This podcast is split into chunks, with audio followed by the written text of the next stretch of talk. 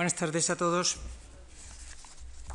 En nuestro recorrido por la formación de la, de la identidad española y su, adaptación al mundo moderno o mundo de las naciones, hemos llegado al siglo XX. Y, y nos quedamos el otro día en la reacción tras la gran crisis de 1898, el tremendo trauma que supuso para aquellas eh, capas escolarizadas, capas cultas del país, lo que había sido el desastre, el gran desastre, la pérdida de Cuba en 1898.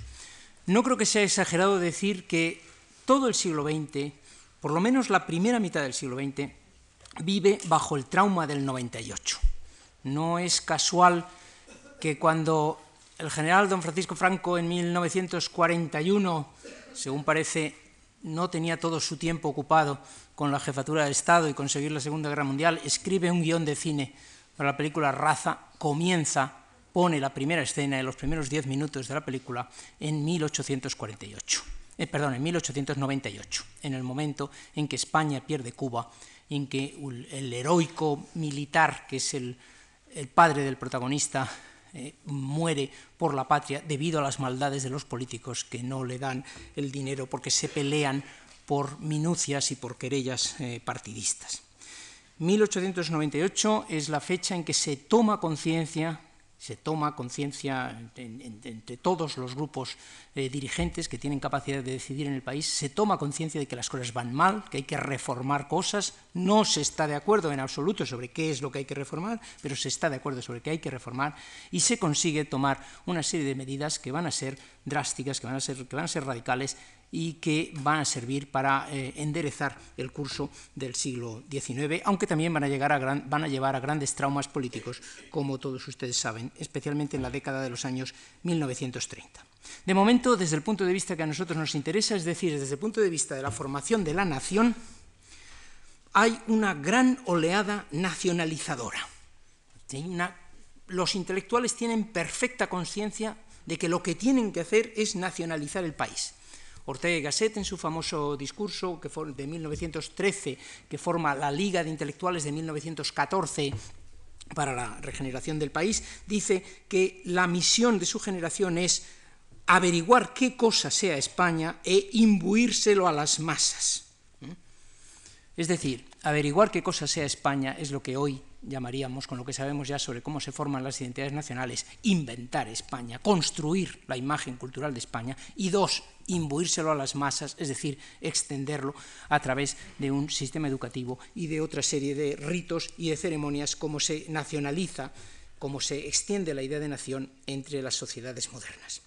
Prácticamente todos los intelectuales, toda la generación intelectual, desde los, desde los del 98 hasta la generación del 27, están en la misma tarea un Menéndez Pidal, acaba siendo nombrado el eh, director del Centro de Estudios Históricos y es el hombre que, en cierto modo, combina las dos líneas, la derecha y la izquierda de la historia de España, es el hombre que tiene sus buenas relaciones con la institución libre de enseñanza, pero que a la vez es discípulo de Menéndez Pelayo y a la vez viene de la familia del Hospital de Asturias, que son de los, los, que han inventado, en cierto modo, el nacionalcatolicismo, pues Menéndez Pidal se dedica a asumir esa tarea de descubrir lo que ha sido España en la historia y contárselo y formarlo a los historiadores eh, del futuro. En todas sus obras asume la existencia de un ente colectivo que se llama España, que tiene ciertas características de carácter y de comportamiento que han sido las mismas a lo largo de los tiempos y que son los españoles.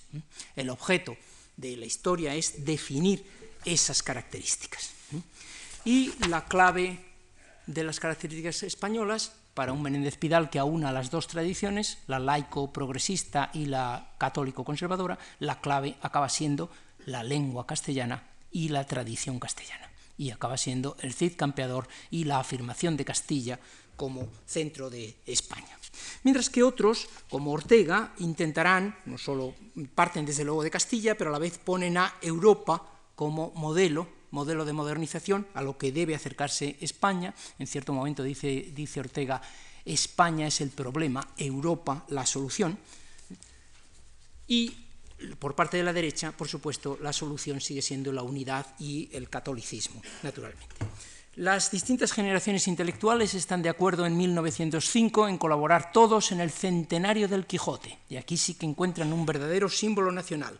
Eh, después de la peregrinación que han hecho, como ellos mismos dicen, que han hecho Azorín o Navarro Ledesma a los lugares sagrados por los que recorrió el Quijote, se toma por parte de la Real Academia Española, por iniciativa de Jacinto Octavio Picón y de Ortega Munilla, se toma la idea de celebrar el tercer centenario de la publicación del primer volumen del Quijote. Logran apoyo oficial, hay una misa, incluso con asistencia del rey, y se dan publicaciones, conferencias y distintas interpretaciones del Quijote, que cada cual interpreta a su gusto. Para unos es la esencia de la España católica, para otros es la España burlona y escéptica, para otros es la España que, que luche, que está dispuesta a sacrificarse por los demás. Es un Cervantes para todos los gustos, lo cual hace de él un perfecto símbolo nacional, porque se trata con los símbolos nacionales que puedan servir para todos los proyectos políticos. Y se decide realizar por fin un monumento a Cervantes al final de esa nueva gran vía que se está abriendo por el centro de Madrid. Y en una plaza que se va a llamar, no por casualidad, Plaza de España, naturalmente un monumento a Cervantes que, por cierto, tarda muchísimo en realizarse. En la última de sus piezas creo que no se colocó hasta 1957. Y no estoy seguro de que sea la última, no sé si... Eh, han renunciado a alguna de las que iba a tener. En 1908 se celebra el centenario de la llamada Guerra de la Independencia, lo que todos consideran ya Guerra de la Independencia. En toda España, en las distintas provincias, corporaciones, los abogados, los clérigos, los habitantes de la provincia o de la localidad tal, todos están dispuestos a afirmar que ellos participaron en la Guerra de la Independencia. Se hace un nuevo monumento a David Vilarde, se publica una, enorme cantidad de documentación en, en relación con esta guerra, etcétera. 1909, el centenario del nacimiento de Larra, y siguen ocurriendo festejos conmemorativos de distintas clases. Eh, se acabará estableciendo el 12 de octubre el Día de la Raza o Día de la Hispanidad en celebración del Imperio Español. Son la segunda década del siglo, XIX, del siglo XX y la tercera década del siglo XX van a ser constantes los esfuerzos de nacionalizar el país por parte de todos los gobiernos, por parte del gobierno conservador de Maura, de los gobiernos liberales de Canalejas o de Moret, del eh, Primo de Rivera, naturalmente, en la tercera década del siglo y posteriormente, como veremos, por parte de la Segunda República también. Primo de Rivera es quizá el momento en que se llega al apogeo del nacionalismo españolista. Pero el nacionalismo de Primo de Rivera es un nacionalismo diferente al de la generación del 98. La generación del 98 y los intelectuales alrededor de Ortega eran demasiado críticos, demasiado complicados, demasiado angustiados. Es muy difícil fundar un nacionalismo sobre esta idea, como decía Unamuno, amo a España porque me duele dentro. Muy difícil hacer una campaña nacionalizadora a partir de una cosa tan complicada y tan angustiosa, de que te duele y por eso lo amas. Era necesario un nacionalismo más sencillo. Y ese nacionalismo más sencillo es el que empieza en la segunda década del siglo XX alrededor de figuras como Salaverría, Ricardo León, Marquina, el propio Maestu, que va evolucionando en esta línea, Ramón de Basterra, o Eugenio Dors, que también había tenido una juventud catalanista, pero va evolucionando hacia este tipo de españolismo. Es un, es un nacionalismo como deben ser los nacionalismos, o sea, simplón, optimista, somos los mejores y se acabó, no hay más que, plantear. Véanse poemas de Eduardo Marquina, Orgullo de raza, un catalán, por cierto. Yo amo mi linaje, yo me enorgullezco de ser descendiente de la raza hispana, águila triunfante que en soberbio vuelo por el mundo entero desplegó sus alas, flor de la hidalguía, del honor emblema, todas las virtudes en ella se encarnan, heroísmo, tú eres alma de mi pueblo, valentía, tú eres sangre de mi raza. Mm, algo mm, de mejor calidad, quizá Ricardo León, en su Mater Hispania, se dedica a ensalzar el genio castellano y la estirpe ibérica en aquel poema más conocido. Si buscas tus raíces, peregrino, ven al solar de nuestra raza, hermano. Tuya es la luz del genio castellano y ya es común y mortal nuestro destino, etcétera, etcétera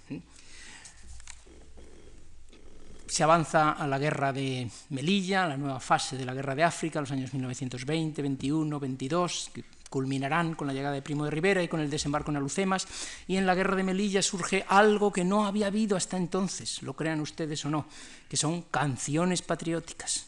La guerra del 98 se había hecho sin canciones patrióticas. La gente se reunía, la izquierda se reunía para exaltar a las tropas españolas que iban a Cuba y cantaban la marsellesa.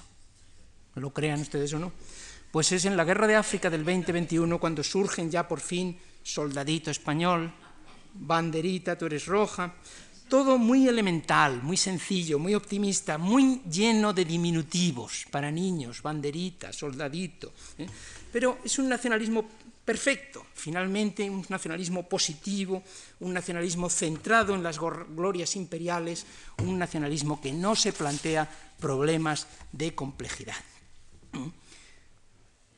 No son solo los intelectuales. El ABC de 1918, el 24 de febrero, decía, el programa político que el país necesita debe consistir ante todo en nacionalizar todas las energías de la patria, esto es, elevarlas de condición y hacerlas dignas de un pueblo moderno nacionalizar la tierra, regando los campos estériles, repoblando los montes, nacionalizar los 11 millones de analfabetos que tenemos, enseñándoles a leer y escribir, y sobre todo nacionalizar la política, haciéndola genuinamente española y libertándola de los postizos y añadidos extranjeros que la afean. Es en 1919-20 cuando un ministro de Educación se le ocurre la idea de que los niños españoles deben aprender a leer todos en el mismo libro y debe llamarse el libro de la patria, César Silió, ministro de Instrucción Pública en aquel momento, y convoca un concurso para que se eh, presenten manuscritos que aspiren a esta categoría del libro de la patria, libro en el, que, en el que se canten las glorias de España y todos los niños españoles deben aprender a leer en ese libro. La idea era francesa, como tantas otras veces. ¿eh? Eh, había, un libro que había tenido mucho éxito en la Francia de los años 1880 que se llamaba eh, Le Tour de France, la, la, Vuelta a Francia, y que se trataba de dos niños franceses que habían quedado huérfanos en la guerra franco-prusiana de 1870 y entonces eran llevados por distintas personas que los recogían en la carretera y los iban llevando hasta el lugar en que eh, residían unos familiares lejanos que les iban a acoger. Con, ese pretexto pasaban por todas las provincias francesas, iban contándoles las glorias culturales, eh, y de todo tipo, militares, las bellezas arquitectónicas, etcétera, de Francia. Y con ese libro se supone que los niños tenían que aprender a leer. Pues bien, el concurso del ministro Silio quedó al final desierto. No se llegó a un libro único para aprender a leer, pero salieron muchos libros que se habían presentado a ese concurso, ¿eh? La emoción de España, de Sirot Rodríguez, La patria española, de Solana, Patria y Hogar, etcétera la raza, hay varios libros con, naturalmente con referencias a la raza en sus títulos. Y todavía después de la Guerra Civil eh, habrá un libro que se titulará El libro de España, no recuerdo su autor, pero lo conozco muy bien porque es en el que aprendí a leer yo y consistía precisamente en esto, tenía el mismo truco, el mismo truco literario que el otro, eran dos niños que se habían quedado eh, huérfanos, el padre lo habían matado en el asalto al cuartel de la montaña y entonces naturalmente era un gran patriota, faltaría más, y eh, pasaban por toda España y les iban contando las glorias de España en los sitios por los que iba pasando. Pues bien, con Primo de Rivera se llega al festival de este españolismo simplón y optimista. Primo utiliza como fundamento político de su régimen la idea de patria, la idea de nación. Nación en la versión más conservadora de la nación, que suele utilizar la palabra patria. Lo que une es la patria, no es la monarquía. Se vive en una monarquía, pero Primo de Rivera claramente da un giro al discurso político y apenas hace referencia al rey o a la monarquía y se refiere constantemente a la patria. Él dice, yo soy apolítico, lo único que a mí me interesa es la patria. Lo único que yo quiero es crear un movimiento cívico, patriótico, apolítico. Y al final acabará llamando al partido único que pretende crear y con el que pretende consolidar su régimen, lo acabará llamando la Unión Patriótica. Y no es casual que utilice el adjetivo patriótico. En el boletín de la Unión Patriótica se publican evocaciones de un pasado glorioso con episodios de la historia nacional, se publica ese himno nacional con letra de Marquina, que es la primera, el primer intento de poner una letra al himno nacional, que empezaba con un verso que decía pide España, tus hijos te lo damos, etc. Luego habrá otra versión por, eh, José María Pemán, que es la que intentará eh, imponer eh, el franquismo. Se publican en ese mismo boletín toda una serie de artículos contra las falsas percepciones que los extranjeros tienen sobre España. Hay una verdadera obsesión por defender a España frente a los extranjeros y una utilización de los testimonios de extranjeros favorables a España, como hará el franquismo también en los años 50 con, con Hemingway, por ejemplo. ¿eh? En los billetes de banco, especialmente en una serie histórica del año 25, salen todos los cuadros de pintura histórica que se habían hecho en el siglo XIX, toda una serie dedicada a los cuadros de pintura histórica, se utilizan esos mismos cuadros en los almanaques, incluso en las, eh, en las envolturas de los turrones, en las cubiertas de los papeles de fumar, en los sellos de correos, todo ello está lleno de los cuadros históricos, los emblemas de las provincias españolas. Eh, Primo hace un esfuerzo para elaborar un catálogo de movimientos españoles, hay una obsesión bajo, el, bajo la dictadura por la higiene, una obsesión por las escuelas.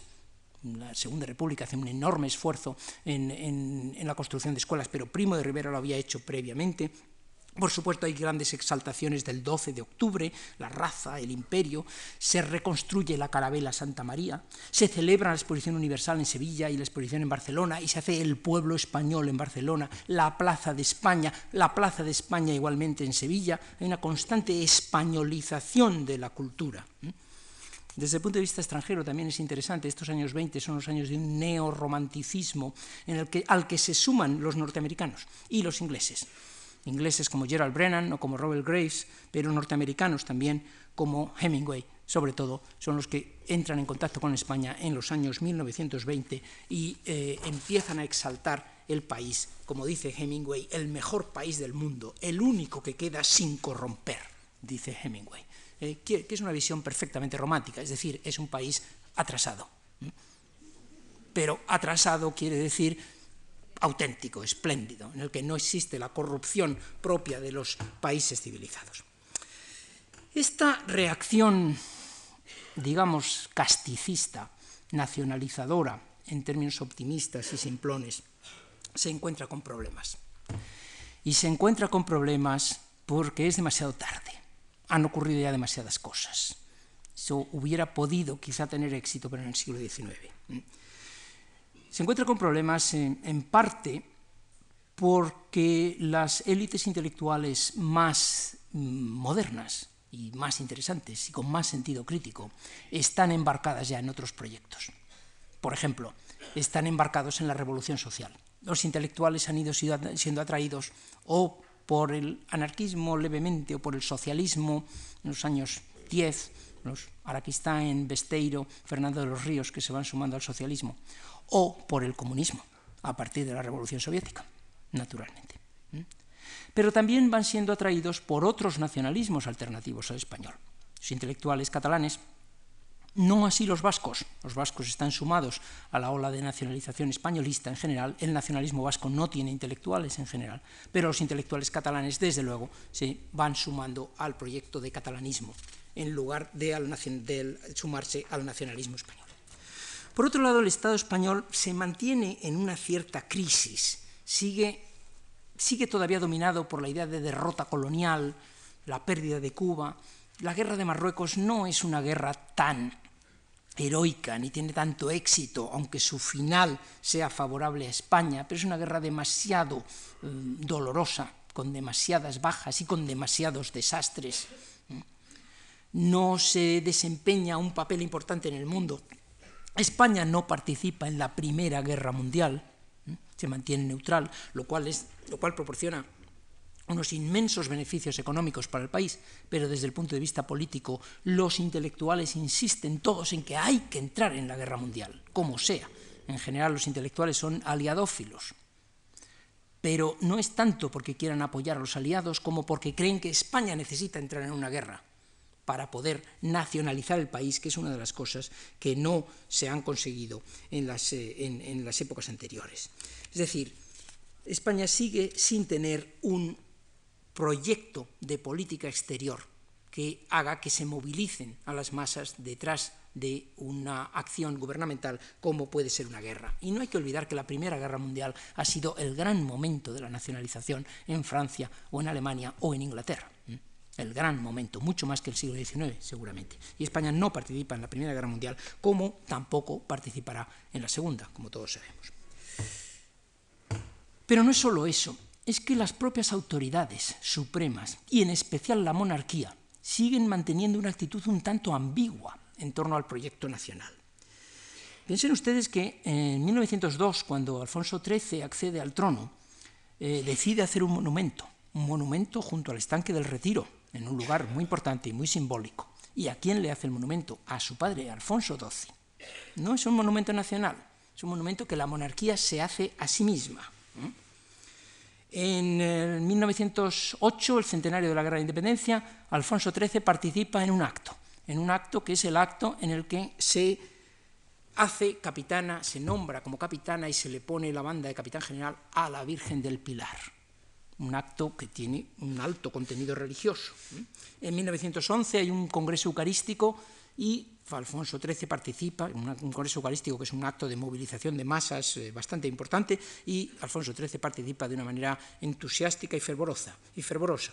En 1917 se decreta que el 12 de octubre sea el Día de la Raza. Hay una fiesta nacional, por fin.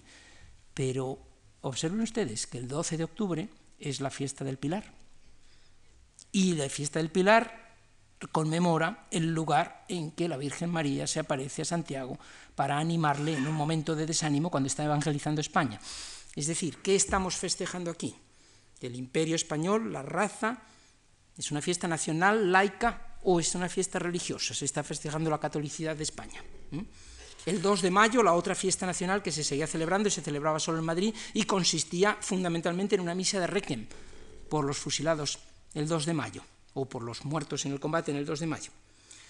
Y en 1919 Alfonso XIII consagra el más importante monumento de su reinado, y es monumento al Sagrado Corazón de Jesús, en un pequeño montículo en las afueras de Madrid, eh, como todos sabemos. Es el, movimiento más, es el monumento más importante de su reinado y es un monumento de significado católico y no de significado nacional.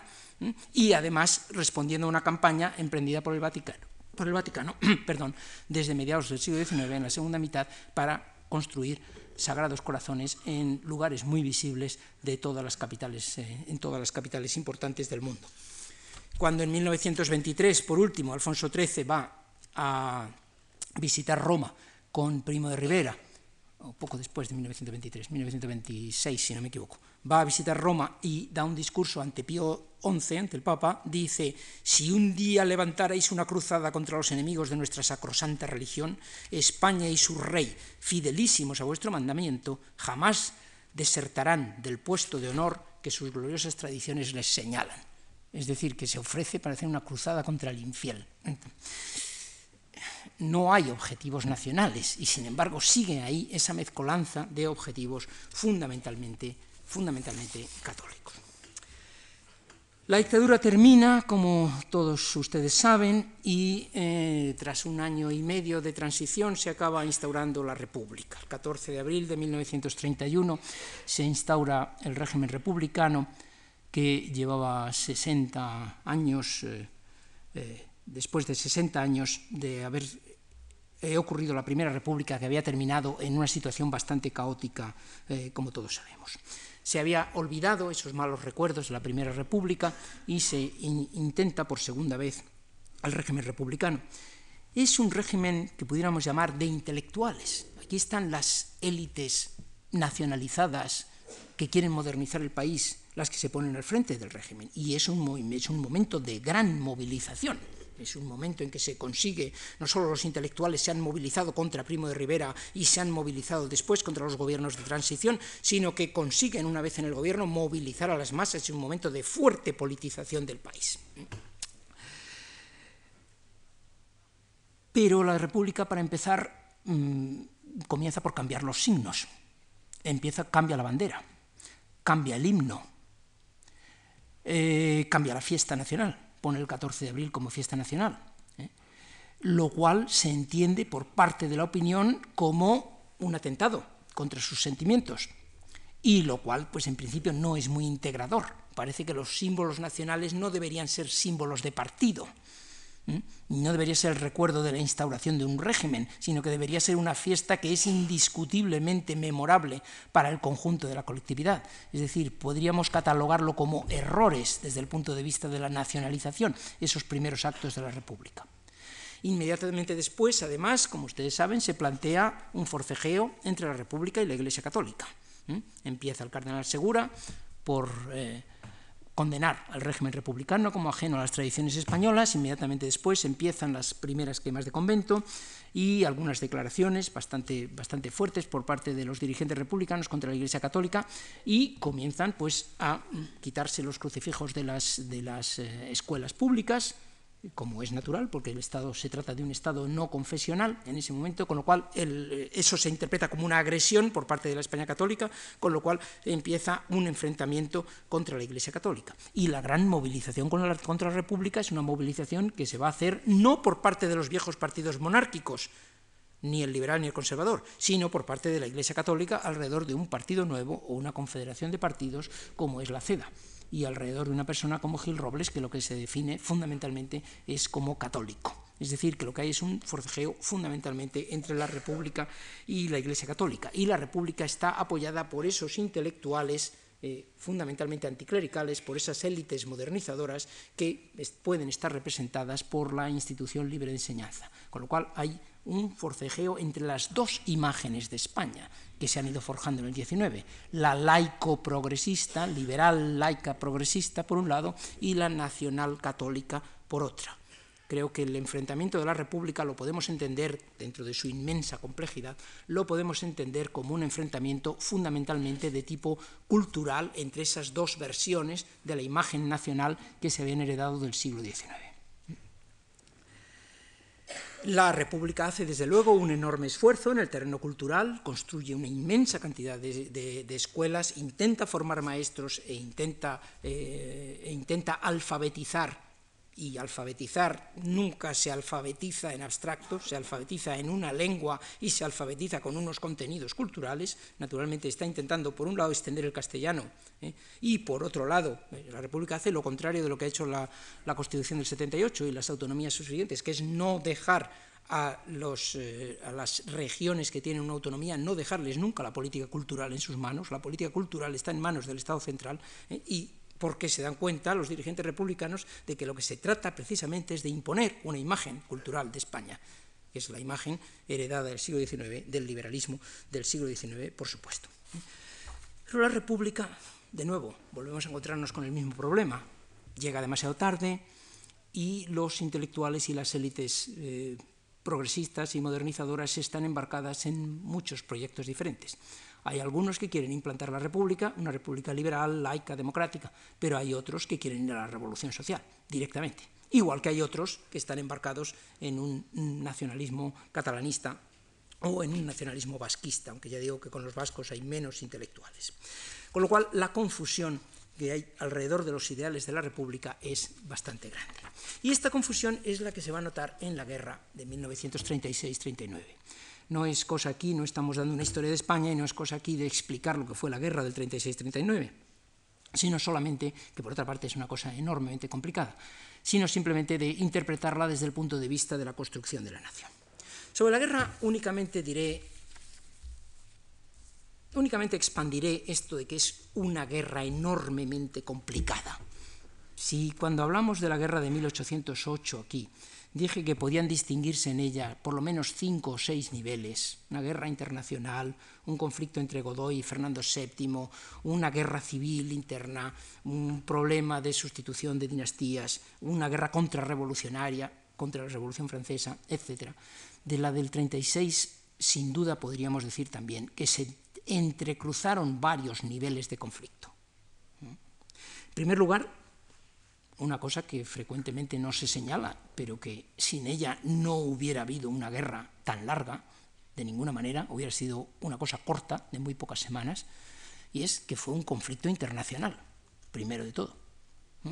Los dos, grandes, los dos polos más extremos de las opciones políticas del momento se implican en esa guerra, que son los fascismos, por un lado, y el comunismo, los comunismos, la Unión Soviética, por otro. Y que esos dos polos, en contra del acuerdo de no intervención, proporcionan armas a los dos bandos contendientes. Sin armas no hubiera habido una guerra de tres años, ciertamente. El conflicto internacional no hay que olvidarlo. Llegan brigadas internacionales por un lado, llegan el Corpo di Truppe Voluntarie por otro y los voluntarios portugueses y las eh, armas alemanas y los técnicos que deben manejar esas armas eh, por la parte franquista, este es uno de los aspectos de esa guerra, el aspecto internacional. Otro aspecto, pues podríamos decir, es una guerra social, es una lucha de clases. Ciertamente, si queremos clasificar a una persona, un español de 1936, y, y, queremos saber si fue franquista o si fue republicano, pues una de las cosas que podemos preguntar es cuál era su nivel de renta. Y es bastante probable que si su nivel de renta era alto, fuera franquista, aunque no es automático en absoluto. Y si era bajo, fuera más bien republicano. Es también una guerra cultural. Está la España laica, frente a la España católica. Y aquí sí que podemos decir, un no católico es bastante probable que fuera republicano y un católico es bastante probable que fuera franquista. Y si cruzamos los dos datos, un rico católico sin duda sería franquista. Pero ¿y un rico no católico? Ah, es posible que fuera republicano. ¿Y un pobre católico? Es posible que fuera franquista. Con lo cual resulta que el dato cultural es probablemente más importante que el dato social. Es más importante el ser católico o no católico que el ser, el pertenecer a una clase alta o clase baja. Es también una guerra, los nacionalistas periféricos insisten en eso hoy sin parar, es una guerra de una concepción centralista y castellanista del Estado frente a una concepción más descentralizada. Es probable que un pobre, vamos, es seguro, que un pobre no católico y además catalán pues desde luego no era franquista. Mientras que es bastante probable que un seguro que un rico católico y además castellano era franquista. Es decir, tienen ustedes otra variable más que complica el asunto. ¿eh? Hay otras cuantas. El conflicto fue muy complicado, fue muy complicado. Una variable más, sin duda alguna, es la España urbana frente a la España rural. ¿eh? España había cambiado mucho no es un país pobre, no es un país miserable y sometido a la opresión política, como dicen tantos panfletos que empiezan a hablar de la guerra civil, la España de 1936. España es un país que se ha desarrollado muchísimo entre 1900 y 1930. Y la década y el quinquenio 31-35 sigue en esa línea. O sea, entre 1900 y 1935 España se había transformado de una manera drástica. Madrid, Barcelona, Valencia, Bilbao habían duplicado su población. Madrid pasa de medio millón a un millón entre 1900 y 1930. Barcelona lo mismo. La España rural está mm, casi casi desapareciendo. Ha habido un trasvase de algo así como cuatro millones de personas que han pasado del campo a poblaciones de, más de, de más de 10.000 habitantes. La laicización de la vida ha avanzado muchísimo el poder que tienen sobre la sociedad los clérigos locales y los caciques locales ha disminuido muchísimo. Siguen teniéndolo sobre la España rural, y se ha demostrado en las elecciones del 31, pero lo han perdido sobre las ciudades. Todas las ciudades votan por la República en, el 14 de abril, el 12 de abril de 1931. Igual que todas las ciudades, prácticamente todas las grandes ciudades del país, se quedan del lado de la República en 1936, mientras que la España rural se queda del lado de Franco. Es decir, es un país en el que claramente hay dos culturas y hay un enfrentamiento que es el que se está produciendo en esa guerra. Bueno, repito que aquí no estamos para analizar esa guerra, lo que estamos es para analizar el nacionalismo. Y lo interesante del nacionalismo es que, como siempre, simplifica realidades complejas. Y una realidad tan complicada como aquella se ve como una guerra de españoles contra antiespañoles, España contra el extranjero, los buenos españoles contra los malos españoles. Y esto se plantea por los dos lados. Lo plantea muy claramente la propaganda franquista, pero lo plantea también la propaganda republicana. Los dos hacen el mismo planteamiento. Y los dos van a utilizar los mismos mitos nacionales. Los dos van a invocar eh, la independencia de España contra una invasión extranjera. Los dos dicen que están viviendo de nuevo la reconquista. Los dos dicen que se está viviendo de nuevo la guerra de la independencia. Dentro del bando republicano, un bando tan complejo como el republicano, donde había de todo, desde republicanos conservadores hasta anarquistas extremados, vean ustedes declaraciones. Un anarquista como Abad de Santillán dice, nosotros, anarquistas, anarcosindicalistas, revolucionarios proletarios, representamos a España contra la anti-España. Esta guerra ha puesto de relieve que nuestro movimiento, calumniado y, perseguido en todos los climas políticos, era la más auténtica manifestación de la nacionalidad española. Si no somos patriotas al estilo de los señores que hicieron del patriotismo de Estado un oficio, sentimos más hondamente que ellos los problemas nacionales. El órgano comunista Mundo Obrero dice, el genio heroico de Daoiz y Velarde, del teniente Ruiz, de Malasaña, encarna en los soldados de las trincheras madrileñas. Castaños, el empecinado, los defensores de Zaragoza y Gerona anteceden históricamente a nuestros jefes militares de hoy. Es la misma causa puesta en valoración de honor por el mismo pueblo. El órgano anarquista Solidaridad Obrera confirma, durante la lucha épica por la independencia nacional, las tropas francesas llegaron a creerse dueñas de la península. Sin embargo, la lucha continuó con la fe suprema que el pueblo ibérico sabe poner en defensa de sus libertades. La historia volverá a repetirse en relación con el fascismo imperialista. Es decir, estamos viviendo otra vez la invasión francesa. Recuerdo una entrevista con Federica Monseñe hace tiempo en que, en que yo mencioné, pues nos habían citado para televisión española, para un programa sobre el anarquismo español, y se iba a grabar a las 9 de la mañana y no se grabó hasta la 1 de la tarde, con lo cual estuvimos como cuatro horas hablando allí a solas. Y en cierto momento pues yo mencioné la guerra civil y ella se ofendió mucho. Dijo, no se puede hablar de guerra civil, no fue una guerra civil, eso es un truco franquista llamar a eso una guerra civil. Dije, hombre, Federica, fue guerra civil, ¿no? No, no, fue una guerra contra los alemanes y los italianos. Federica, ¿algún, algún español había con Franco también. No, no, no, los españoles estaban con nosotros, con la República, eran los alemanes y los italianos. Por parte de los franquistas no hace falta decir que todos los españoles estaban con ellos y los otros eran los rusos, naturalmente. Es decir, es una guerra contra invasores extranjeros. En 1939 eh, también Franco hace un discurso en el que dice, no es la primera vez en nuestra historia que nuestra juventud trueca los libros por las armas, pues en un momento similar, cuando nuestra otra guerra de la independencia también ocurrió. Es decir, las dos partes están convencidas de que están viviendo la guerra de la independencia. Los dos hacen referencia a Viriato, los dos se refieren a Zaragoza y Gerona, a Numancia y Sagunto, a los guerrilleros y a la tradición guerrillera española, absolutamente absolutamente eh, igual.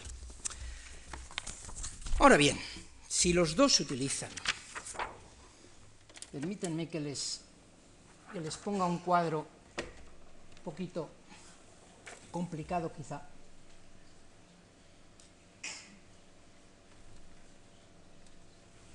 ¿Se lee bien? ¿Podemos apagar la luz, por favor?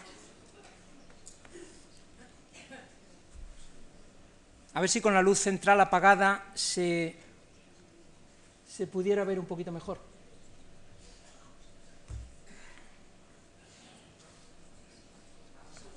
¿Mejor?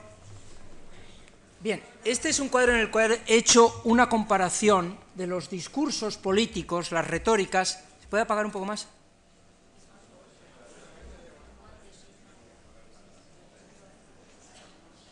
Ha habido un momento en que ha funcionado bien. Eso.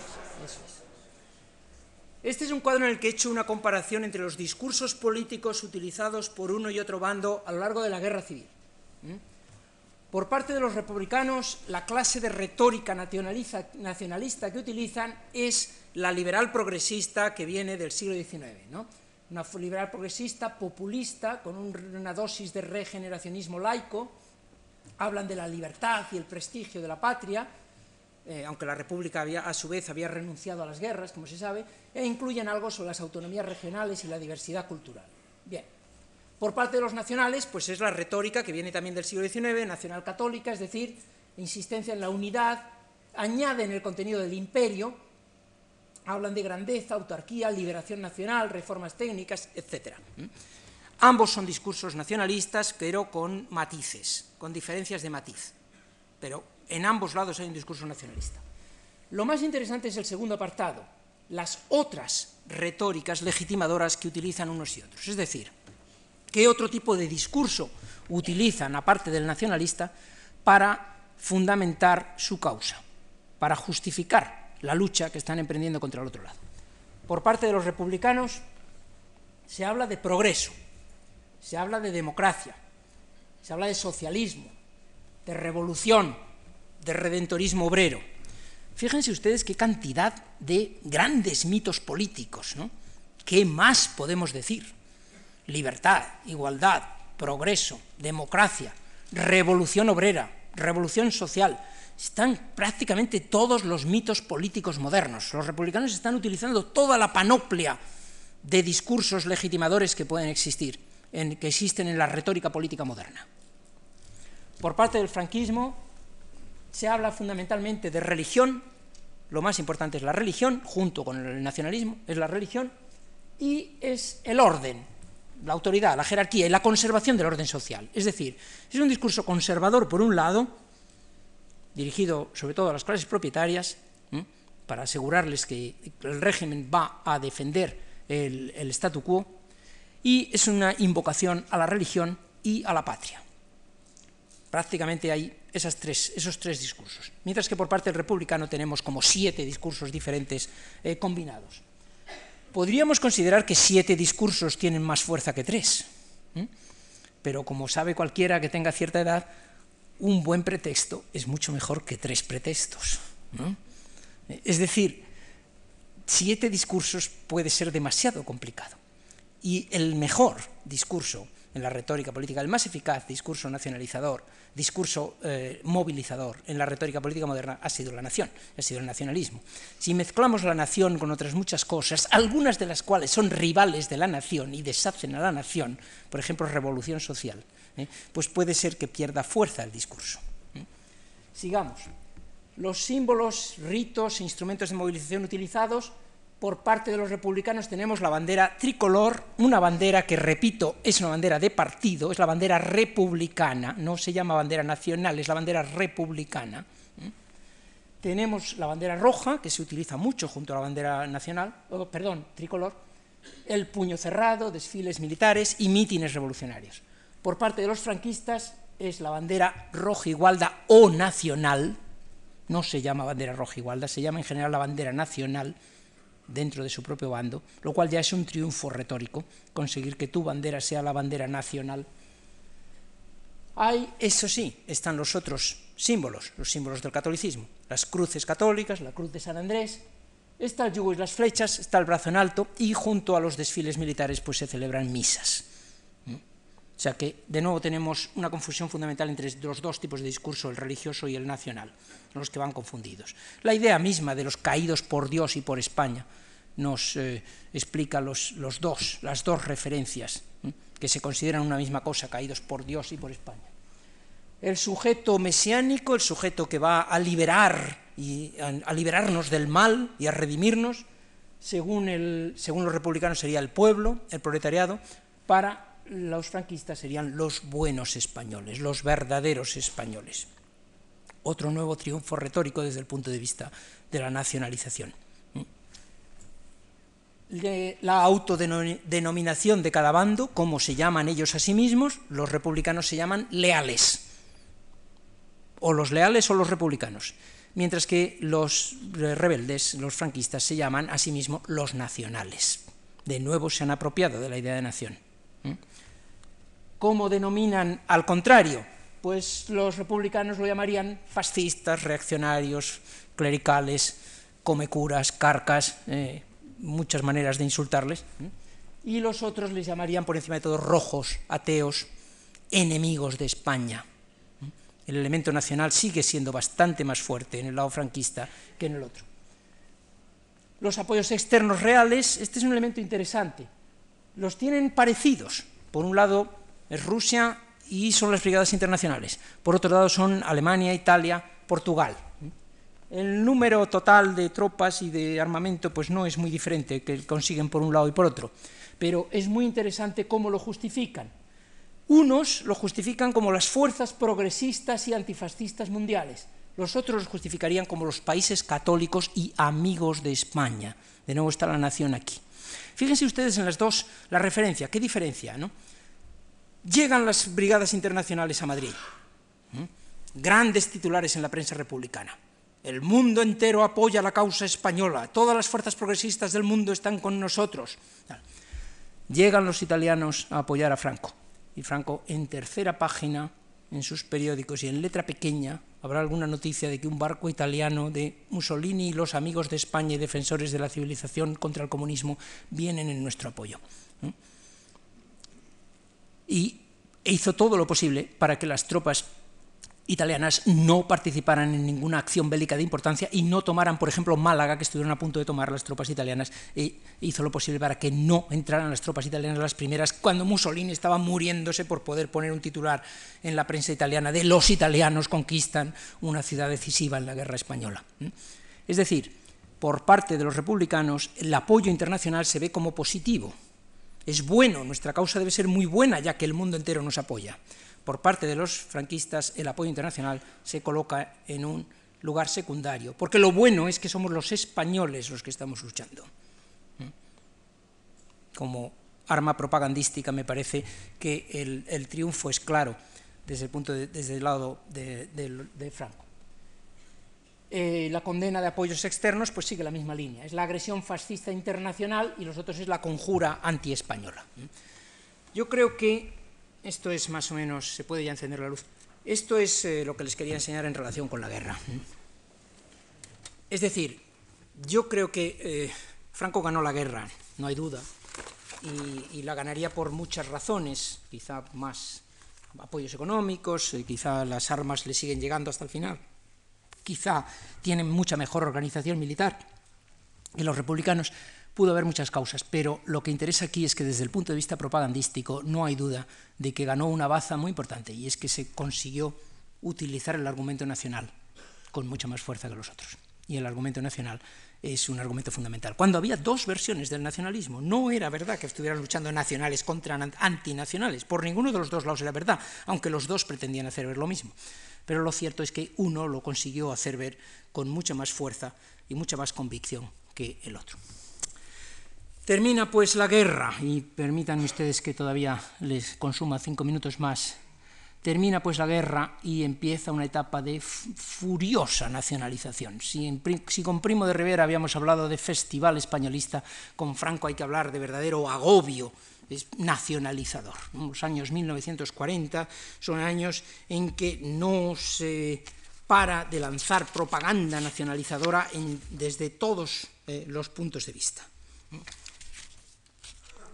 se lanza, por supuesto, en la escuela, un enorme esfuerzo en las escuelas, una depuración de maestros como no se ha hecho en escuelas primarias, como no se hace en ningún otro cuerpo de funcionarios, por supuesto, de, ninguna clase. Una depuración de periodistas. El régimen controla la prensa, nombra a los directores de periódicos, como se sabe, pero es mayor todavía la depuración de los maestros. Es curioso que los periodistas eh, son seguramente más importantes para la propaganda política moderna, controlar los medios de comunicación. Es posible que sea más importante que la instrucción, pero yo creo que la depuración de maestros es que viene arraigada en la vieja pugna de la Iglesia contra los, contra los maestros laicos. Y eso es lo que se impone, el, el, odio al maestro laico que está enseñando una visión de España que no es, que no es, la, que, no es la que el régimen patrocina. Se dan, por supuesto, los libros de textos, el libro de España que antes me referí, diversas historias de España, historias de la cruzada, el Así quiero ser, el niño del nuevo Estado español, España mi patria, la patria española, se reedita la emoción de España de Siurot, etc. En las escuelas se da también una clase especial de nacionalización, es una clase que se llama formación del espíritu nacional. ¿Mm? Dense ustedes cuenta de lo contradictorio que es esto. Un nacionalista cree que el espíritu nacional es innato, que se nace español. Que cualquier persona que no sea un degenerado eh, tiene un sentimiento patriótico nada más nacer. y sin embargo, lo forma.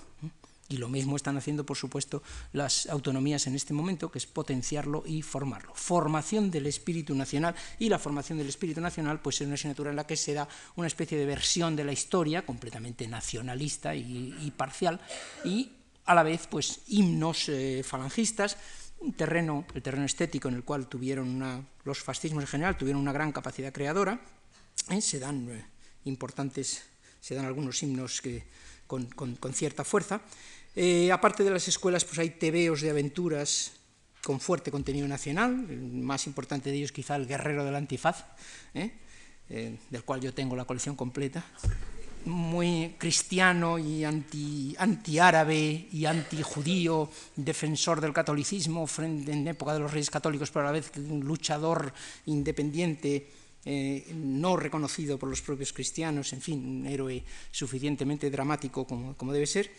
Es la oleada del cine, sabido que al, que al caudillo le gustaba mucho el cine y que no solo escribió el guion de raza, sino que pues, potenció la industria cinematográfica y está cargada de títulos históricos, Agustina de Aragón, de Juan de Orduña, Alba de América, eh, Jeromín, de Luis Lucía, eh, Amaya, eh, Luis Marquina, La Leona de Castilla, de Orduña, el, Duende y el Rey, eh, por supuesto Raza de Franco, Locura de Amor, de Orduña, aparte de las relacionadas directamente con la guerra, como Frente de Madrid, Sin Novedad en el Alcázar, A mí la Legión, Alucemas, no, Escuadrilla, El Santuario no se rinde, etcétera, etcétera la fiel infantería, más tarde. Monumentos. Por fin toda España se cubre de monumentos, de monumentos nacionales. No hay pueblo, hasta el último pueblo de España se, se cubre de cruces de los caídos, monumentos políticos y de signo patriótico. Pero fíjense ustedes, qué curioso, cruces de los caídos. Son monumentos partidistas, son los caídos por uno de los bandos y además un monumento religioso, fundamentalmente, que son las cruces son cruces son pagadas por los ayuntamientos, pero eh, y en principio por iniciativa del propio ayuntamiento, pero no hay duda de que hubo una consigna general al, al respecto. Y es curioso también que se ponía al lado de la iglesia. Siempre el contenido es, es curioso, eso, la identidad está siempre muy mezclada eh, con la iglesia y las inscripciones de los caídos por Dios para España en las paredes de la iglesia también. A todo esto se añaden una serie de elaboraciones intelectuales eh, bastante, en fin, fervorosamente nacionalistas, entre los cuales pues, pues eh, sobresalieron unos cuantos intelectuales que en algún caso se distanciaron del franquismo posteriormente, como sabemos, y muchos de ellos fueron intelectuales eh, vascos, y, vascos y catalanes. A ellos se añaden sellos de correos, eh, monedas, eh, unos escuditos que se ponían en la solapa con las insignias de las, distintas de las distintas provincias y de las glorias españolas. En fin, es una nacionalización verdaderamente eh, frenética la que se emprende en esos diez años. Problemas que veremos el próximo día y que se revelarán mucho más claramente en el segundo franquismo y en la transición, que es, por un lado, de una vez más, demasiado tarde, y que es, es decir, que ya se, se llueve sobre un terreno que está mojado por otras culturas, y en segundo lugar, que es, después de una guerra civil, con una parte importante de la población que no se identifica con esos símbolos, que son símbolos de partido y no símbolos de la comunidad, no símbolos aceptados por todos, y que se imponen además de una manera pues, violenta por unos métodos coactivos, por unos métodos eh, dictatoriales, y por tanto se pueden convertir en odiosos fácilmente, incluso para los que en principio pudieran estar a favor de ellos. De las consecuencias de esta situación y del último franquismo y la transición, pues hablaremos el próximo día. Muchas gracias. Thank you.